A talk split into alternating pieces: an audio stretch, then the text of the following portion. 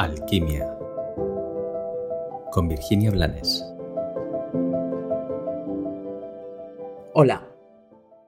Hoy podría resumir este episodio en una sola palabra. Respira. Sí, respira.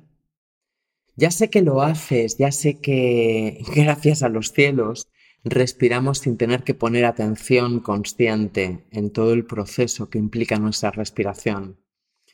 Pero te invito a que respires conscientemente. Entre otras cosas porque así te vas a dar cuenta de que existes, de que estás vivo, de que estás ocupando un cuerpo físico. Pero a un nivel, no sé si menor, pero más humano. Te invito a que respires para que bajes de tu mente, para que frenes el ruido, para que dejes de saltar del pasado al futuro y del futuro al pasado.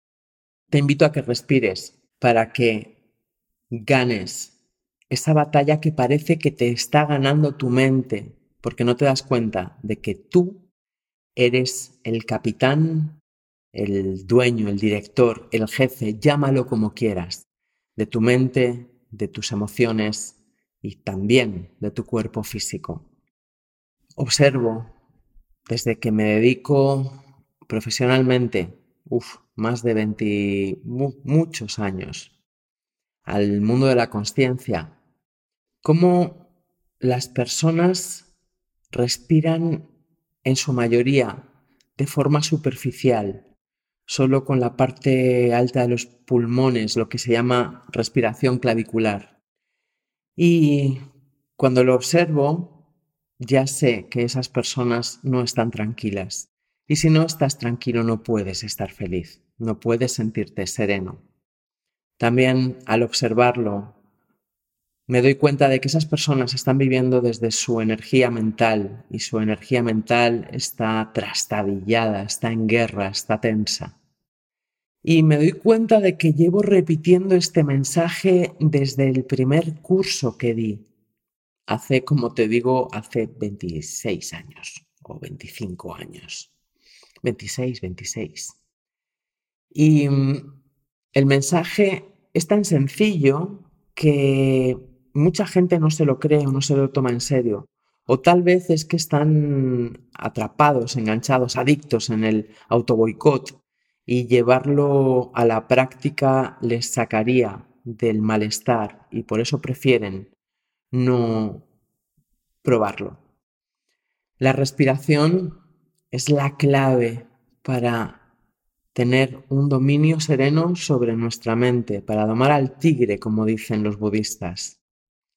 La buena respiración es el mejor ansiolítico que existe y es el remedio mágico para volver al presente. Lo que pasa es que hay que saber respirar y bueno, si llevas años practicando una mala respiración, pues seguramente tienes tenso y relativamente atrofiado el diafragma. No obstante, sea como sea, puedes simplemente detenerte e inspirar tan profundo y lento como puedas. Profundo y lento. Y después puedes o debes expulsar el aire con la boca abierta, lentamente también, o de golpe si estás enfadado. Repítelo tres veces. Basta con que lo hagas callándote enfocando tu mente simplemente en tu respiración, en ese aliento que es lo primero que recibimos de la vida y lo último que le damos antes de marcharnos, para volver a ti y darte cuenta de que todo es mucho más sencillo de lo que está elucubrando tu mente. Respira hazte el regalo. No pierdes nada por probar.